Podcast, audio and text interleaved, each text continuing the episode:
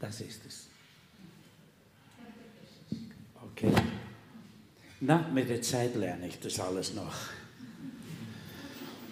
Äh, es tut mir leid, dass ich hier so stehe. Ich brauche dringend Reparatur. Äh, nächste Woche habe ich einen Termin. Ich habe das Lied einige Male probiert zu singen diese Woche. Für mein, zu meinem Geburtstag wünsche ich mich einen Vorderzahn. Äh, die, äh, der Oscar hat Geburtstag gehabt. Wir hatten ein herrliches Essen, aber am Ende vom Essen hatte ich einen Zahn weniger. Naja, gut, das gehört so dazu. Ähm, der Abschnitt, den wir dran nehmen, dieser Mal, ist aus Matthäus Kapitel 16 und ich möchte erste Abschnitt lesen und das Thema ist also diese Frage, und was meint ihr, wer ich bin? Ich bin eigentlich rasend neugierig. Wenn Jesus heute uns diese Frage so fragen würde, was die Einzelnen antworten würden, wäre das nicht eine spannende Geschichte? Ähm, es ist eigentlich unfair, wenn man so etwas macht, vor allem öffentlich. Und so, das bleibt euch gespart. In dem Text lesen wir hier in Matthäus 16, als Jesus in der Gegend von Caesarea Philippi kam, fragt er seine Jünger, vor wem halten die Leute den Menschensohn? Caesarea Philippi ist 180 Kilometer nördlich von Jerusalem, haben nur ganz wenige Juden mehr gewohnt. Es war eigentlich hauptsächlich eine ruhige Zeit dafür für Jesus, weil er da nicht ganz so bekannt war und äh, so äh, besucht worden ist. Aber der Text geht weiter. Nun erwidert das sie und für wem sagen Menschen, ja richtig. Nun erwidert sie, manche sagen, er ist Johannes der Täufer. Andere sagen, Elia. Und wieder andere halten ihn für Jeremia oder einer der anderen Propheten. Daraufhin fragte er sie, und was meint ihr, wer ich bin? Und Simon Petrus antwortete, Du bist der Christus, der Sohn des lebendigen Gottes, der von Gott gesalbte. Da erwiderte Jesus, glücklich bist du, Simon, Sohn des Johannes, denn das hat dir mein Vater im Himmel offenbart. Von einem Menschen konntest du das nicht haben. Von nun an sollst du Petrus heißen. Auf diesen Felsen will ich meine Gemeinde bauen und alle Macht der Hölle können ihr nichts anhaben. Ich werde dir die Schlüssel zum Himmelreich geben. Was du auf Erde bindest, wird auch im Himmel gebunden sein. Und was du auf Erde öffnest, wird auch im Himmel offen sein. Nun, wir fangen hier ganz in der Mitte von einem Kapitel an. Ähm, in Wirklichkeit fängt Kapitel 16 an mit den Pharisäern, der zu Jesus kommen und um ihm sagen, er soll noch ein Wunder tun. Und äh, dann würde man sagen, na ja, das ist eine gute Sache, die wollten die Sache wenigstens ausfinden, äh, wer er wirklich ist. Und, und doch antwortet Jesus ihnen sehr, sehr grob und weist ihnen ab. Irgendwie scheint das Zentrum, was Jesus vermitteln wollte, war nicht Wunder, den er kann. Er hat eine andere Nachricht, den er vermitteln wollte und was bleiben sollte in ihren Köpfen. Dass er der erwartete Erlöser ist. Und das ist endlos viel mehr als ein Wunder. Meine Lieben, was die Menschheit braucht, ist mehr als ein paar Wunder. vielleicht, dass es mal regnet kommende Woche, wäre nicht schlecht oder heute. Ja, äh, das wäre ein Wunder. Äh, doch braucht Österreich so viel mehr als ein bisschen Regen. Ja, sie brauchen wieder die Beziehung zu Gott, für den wir geschaffen worden sind. Das wäre eine echte Lösung. Und Jesus war überhaupt nicht froh über diese Sachen. Der Abschnitt, der dann noch dazwischen kommt, bis, wir, bis der Text von jetzt, ist, wo die Jünger, sie hatten ein Problem. Sie sind mit Jesus im Schiffel hineingegangen, unterwegs, und ihnen fällt plötzlich ein, wir haben die Broten vergessen. Wenn man als Jünger dafür zuständig ist äh, und das vergessen hat, ist natürlich ganz schön dumm. Und Jesus hat auch Sorgen und Gedanken. Er hat sich Gedanken gemacht über die Pharisäer mit ihrem Wunsch, dass sie unbedingt ein Wunder brauchen. Und dann redet er mit den Jüngern und erzählt ihnen, äh, warum habt ihr so wenig gelernt bei diesem Brotvermehrung? Da habe ich doch 5000 Leute zu essen gegeben.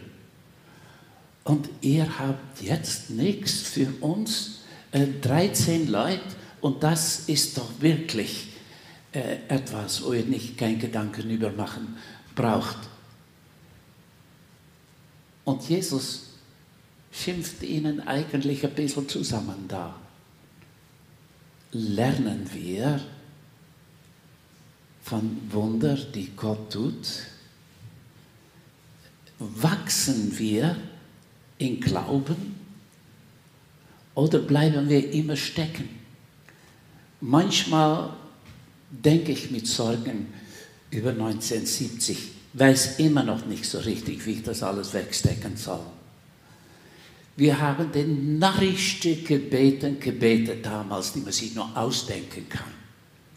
Wir haben gebetet, dass wir jeden Tag jemand zum Herrn führen würden.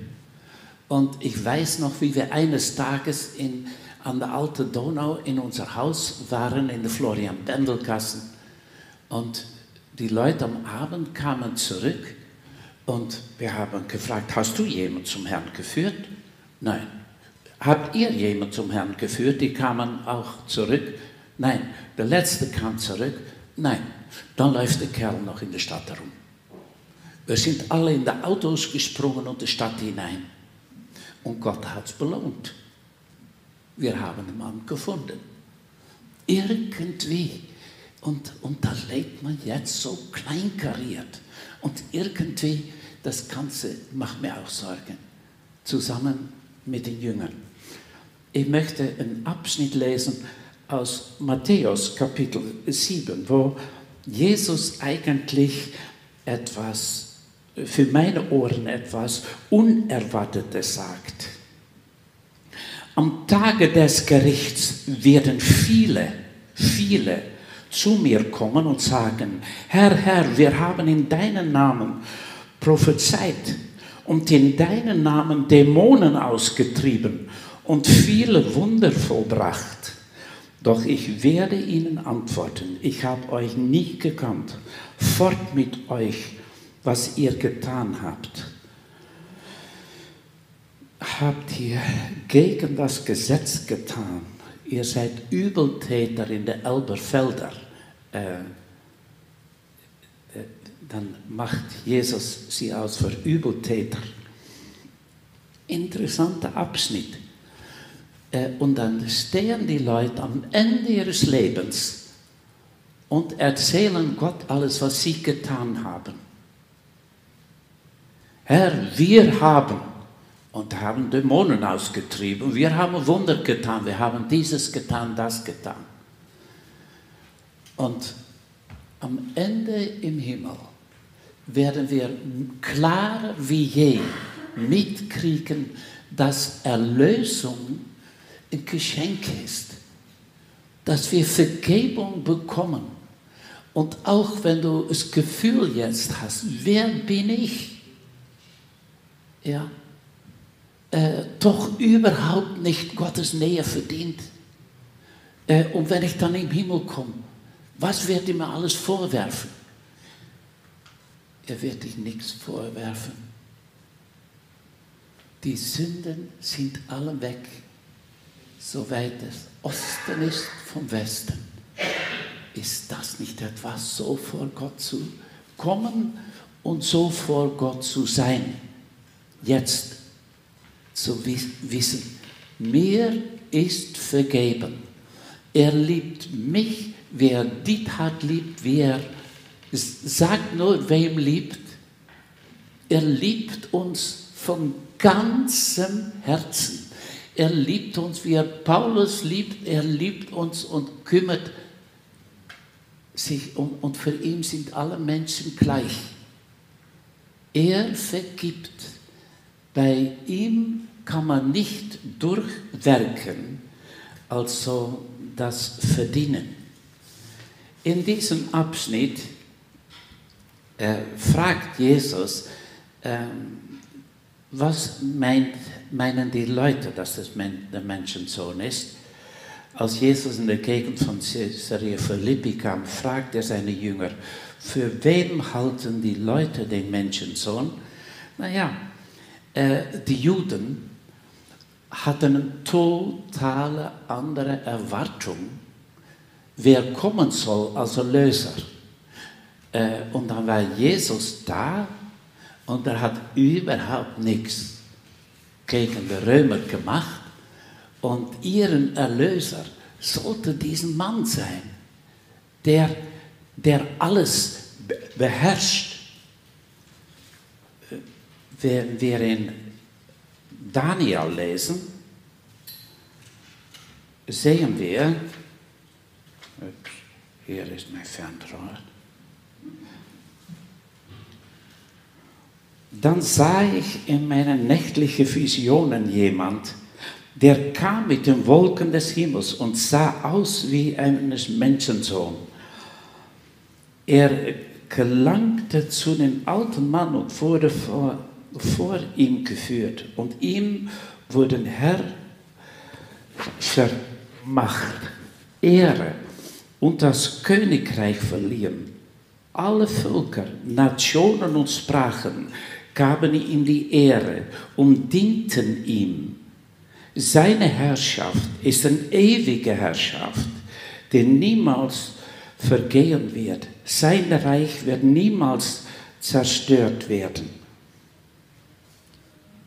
Wenn man das so liest, dann versteht man, warum die Juden so eine Erwartung hatten von einem Erlöser, der da politisch den Unterschied macht.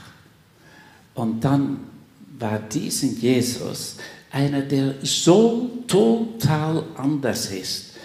Äh, zum Beispiel äh, sagt er, wer groß werden will, soll aller Diener sein. Aller Diener? Und das soll dann der Mann sein, von dem sie geträumt haben?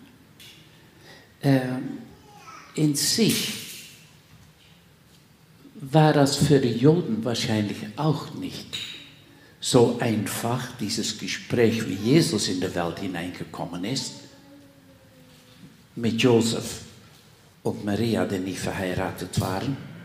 Na, das Denken war nicht besonders einfach für die Juden, um, um zu verstehen, wer Jesus und das anzunehmen, wer Jesus wirklich war. Und so haben die gesagt, wer sagen die Le Leute, dass ich bin? Naja, äh, einige sagen Johannes der Täufer. Seine Lehre und Herausforderung, seine harten Wörter. Äh, andere sagen Elia zu verstehen.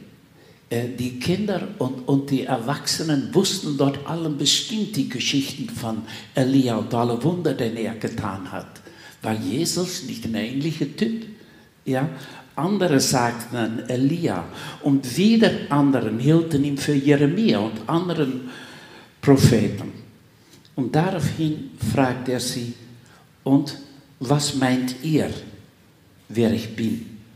Und Simon Petrus antwortete, du bist der Christus, der Sohn des lebendigen Gottes, der von Gott gesalbte, der Erlöser, der, dem, der im Alten Testament versprochen worden ist und dem sie erwarteten. Du bist es, Christus, der große Herrscher, so anders, als wie sie gedacht haben. Und dann lesen wir in Römer, Tod, wo ist dein Stachel? Hölle, wo ist der Sieg? Und dieser Herrscher herrscht über Tod und über die Hölle. Tod, wo ist dein Stachel? Und nachher sehen wir dann, da steht als nächster Satz, und die Stachel der, des Todes ist die Sünde. Die Stachel ist die, die Sünde, indem Jesus Christus am Kreuz gerufen hat, es ist vollbracht, hat er das vollbracht, wo die Menschheit vorgestanden ist. Um mit ihr, dass sie nicht mit ihren Sünden in die Ewigkeit hinein müssen. Aber das nicht nur, damit Gott und Menschen wieder zusammenkommen können. Denn dazu sind wir erschaffen, um mit Gott gemeinsam durchs Leben zu gehen. Gott und Menschen.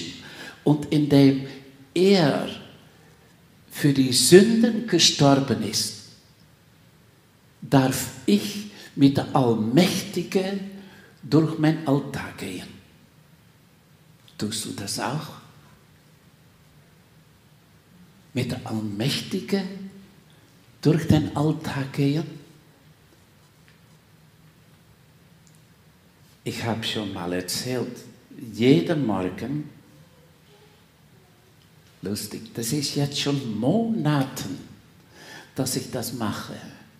Jeden Monat, jeden Tag in der Früh werde ich wieder stiller darüber, Gott.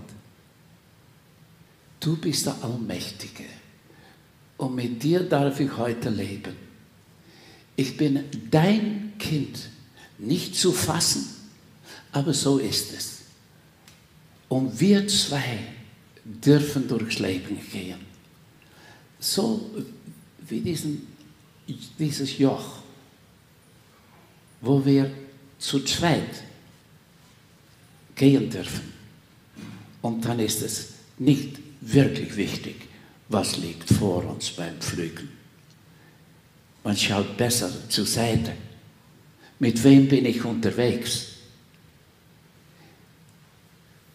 Eine tiefe Geborgenheit und Ruhe, weil ich bewusst mit Gott unterwegs bin, um diesen Herrscher hat dieses vollbracht für dich und für mich. Für uns Menschen ist es nicht möglich, die Geboten zu halten. Ich weiß, äh, so einige von euch haben auch mitgemacht an diesem Abend der Stille von Hans Mühl und äh, Lisa. Ähm, ich habe auch mitgemacht, ich habe gedacht, das würde mir gut tun. Bei einem Abend war das Thema dran, wo die Pharisäer fragen, was das größte Gebot ist. Und die Antwort darauf war eigentlich das, worüber äh, nachgedacht worden ist an den Abend. Äh, Gott lieben ist das große Gebot von ganzem Herzen, ganzer Seele, ganzer Verstand und ganzer Kraft. Und wir sind stille geworden über diesen Text und mir ist es halb, mir ist schlecht geworden. Wie kann ich das? Mit ganzer Kraft Gott lieben, von ganzem Herzen, mit ganzem Verstand. So etwas, es ist bei weitem über allem hinaus. Und dann musste man anschließend äh, was sagen in der Gruppe. Und ich habe gedacht, was sage ich, außer dass mir dieser ganze Text sehr unruhig macht. Äh, dann habe ich gesagt, für mich ist Gott lieben, dass ich am Tag Dinge tue, weil ich weiß, Gott das Anliegen ist das. Darum tue ich es. Und das tue ich aus Liebe für ihn. Das ist das Einzige, was ich habe zusammenkratzen können beim Gespräch. Und wisst ihr, zu Hause saß ich und plötzlich wurde es mir klar, diese unmöglich große Herausforderung, was es heißt, Gott zu lieben, das brauche ich nicht, das kann ich nicht, das ist nicht bei mir drin. Das größte Gebot heißt also das größte, das größte Gesetz und ich bin nicht unter dem Gesetz, ich bin unter der Gnade und als schlichtes Kind darf ich leben und mich selber sein. Ich bin sein Kind und ich brauche mir nicht über solche Geboten Sorgen zu machen. Ich möchte ihn lieben als sein Kind. Und das ist alles, was ich tun darf. Es war für mich eine unwahrscheinliche Erleichterung, diese Neuentdeckung, so ein Blödsinn, ja, dass man als Christus neu entdecken muss, dass man nicht unter dem Gesetz ist. Aber so war es. Und es, für mich war es so eine Entspannung zu wissen, und Jesus lebt in mir. Ich bin neu geboren, ich bin sein Kind geworden und er lebt in mir und durch mich. Und das reicht. Ich darf mich geliebt wissen von ihm, mit der Ruhe im Herzen, weil er sich sorgt. Kennt ihr diese Geborgenheit? Das ist doch eine der schönsten Sachen vom Christsein. Dieses Wissen, getragen zu werden, er kümmert sich. Und statt zu überlegen, hm, diese Sachen und jene Sachen und jene Sachen, ja, Herr, ich bringe sie zu dir. Und wie schaffe ich dann das? Meine erste Reaktion, na danke schön. Mein zweiter ist, Herr, das wird wieder ein schönes Abenteuer mit dir. Mit Gott unterwegs sein. Ein Gotteskind sein. Petrus hat die richtige Antwort gegeben.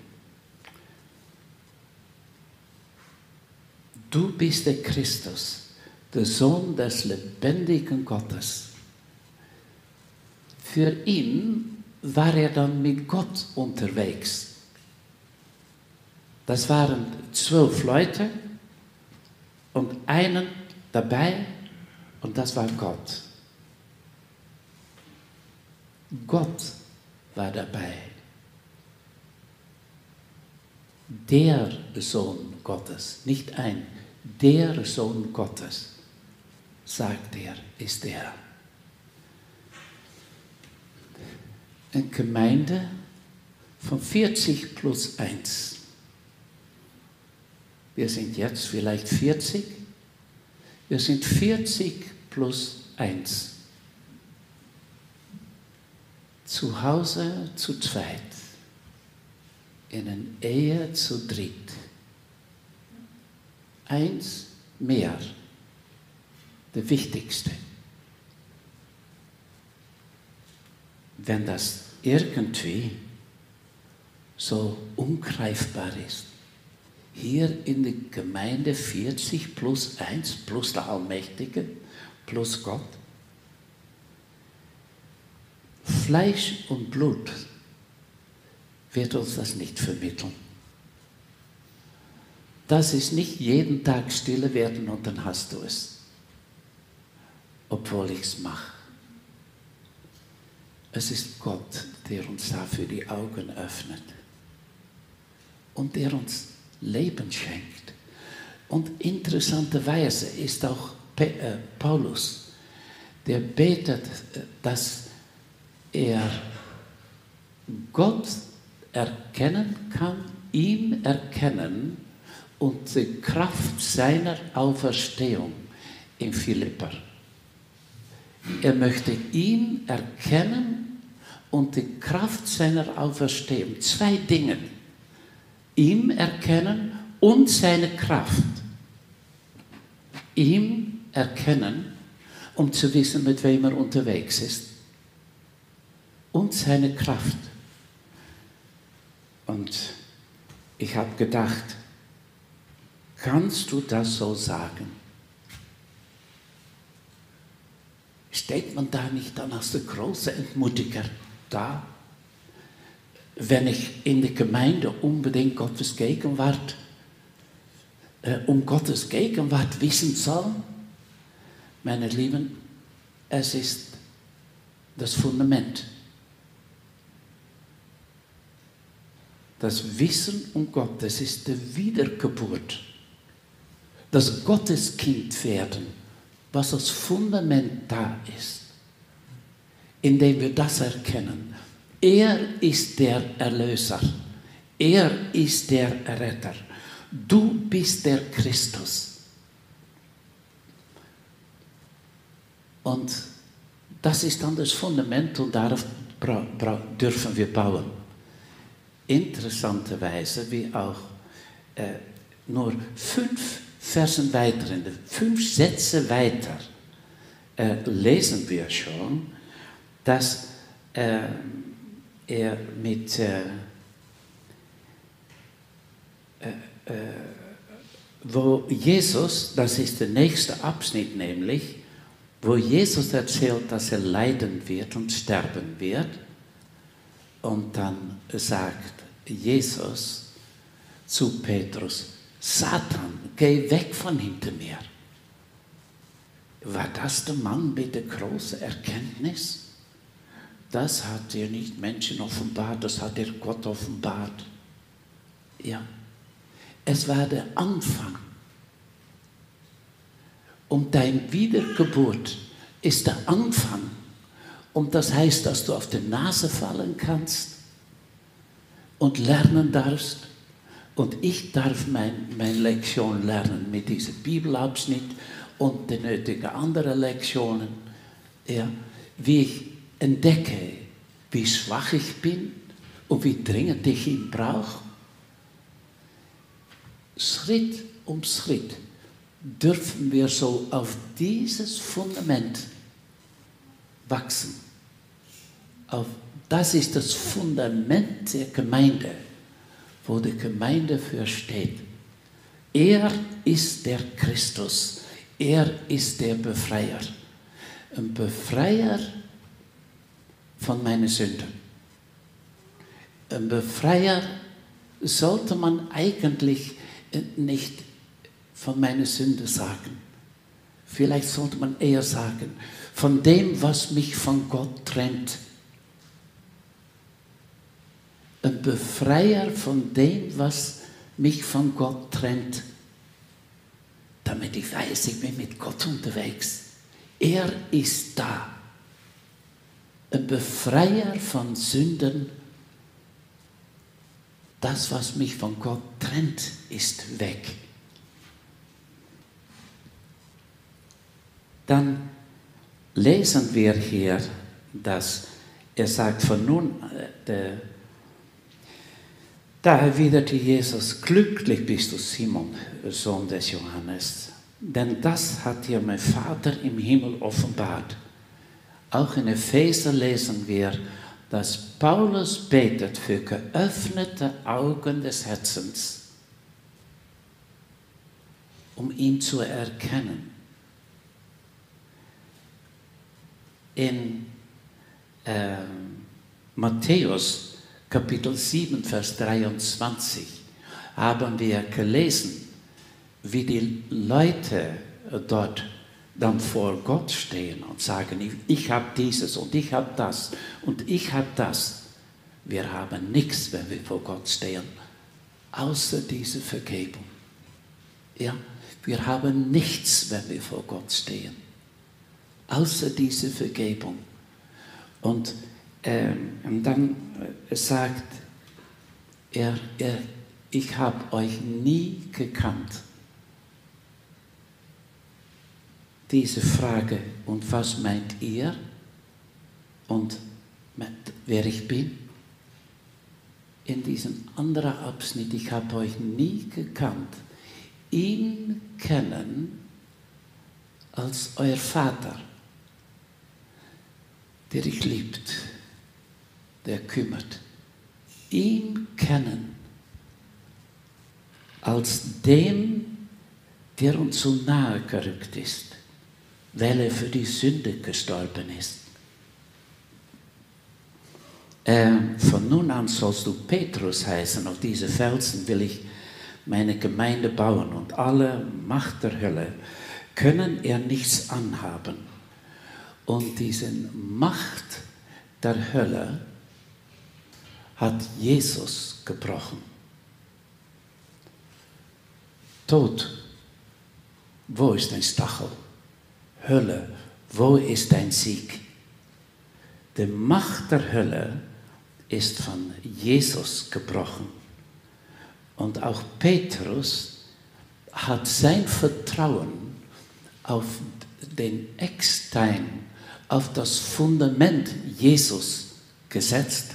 Und darum konnte man, konnte er auch mit äh, der, der Grundstein für die damalige Gemeinde sein. Weil der echte Eckstein ist Jesus. Er hat äh, in einige Versen weiter hat diesen Jesus ihm Satan genannt und hier äh, der Felsen, auf dem die Gemeinde gebaut wird wenn man das eine nimmt, dann muss man das andere auch nehmen. Dann muss man ihn für Satan ausmachen, Petrus, wenn er der Eckstein ist. Man kann nicht nur eine Sache nehmen und das andere nicht. Satan, äh, geh weg von mir. Und dann sagt Petrus, äh, in, den, in seinen Briefen. Kommt zu Christus, das möchte ich noch lesen, das ist ein guter Abschnitt, um ein Ende zu machen. Ich lege einen Stein in Jerusalem, einen auserwählten, kostbaren Eckstein, und wer an ihm glaubt, wird nicht umkommen. Für euch, die ihr glaubt, ist er kostbar. Doch für die, die ihn ablehnen, gilt der Stein, den die Bauleute verworfen haben, ist zum Eckstein geworden. Petrus selbst sagt, Christus ist der Eckstein. Und auch in Ephesen lesen wir, dass Christus der Eckstein ist. Auf ihm, auf Christus dürfen wir unser Vertrauen stellen. Hast du das gemacht? Ist dein Vertrauen auf Christus oder doch noch so auf deine Werken, was du bist? In Gottes engste Nähe aus Gnade. Aber du sagst, was ich für Vergangenheit habe, was ich auf mein Gewissen habe. Durch Gnade. Durch Gnade Lass dich beschenken von Gottes Nähe. Er ist da. Er will sich selbst schenken. Er will seine Fülle dich schenken. Lass dich beschenken. Und wenn du hier arm bist, ob das nicht total kommt, weil du auf deine Werke schaust, was du alles gemacht hast. Aus Gnade bist du gerettet. Lass dich beschenken. Er will, das hat er für dich gemacht, dieses Erlösungswerk. Und wenn du nicht steinreich auf diesem Sessel sitzt, dann hast du einen Fehler. Rechne damit. Lass dich beschenken. Herr Jesus, danke, dass du gekommen bist und nicht von uns erwartet hast, dass wir das alles können, denn wir können es nicht. Aber du hast uns beschenkt. Du lebst in uns. Du gibst uns Kraft. Du vergibst uns. Danke. Danke für deine Herrschaft. Auch in und durch uns. Es ist gut, mit dir unter dem Joch zu stehen und auf dich zu blicken, statt auf die Probleme. Ich möchte dich bitten nun, Ernst Huber gestorben ist, habe ich gestern gehört. Ups. Danke. Dass, dass die Eva ganz neu wieder über dich anfängt nachzudenken. Segne du dieses Ehepaar. Segne du auch unsere Gemeinde weiter. Und lass uns ein großes Segen und Freude sein für dich und auch füreinander. Danke, dass du uns so, so, so gern hast. Es ist gut von dir geliebt zu werden, getragen und umsorgt zu werden. Du bist ein guter Gott. Amen.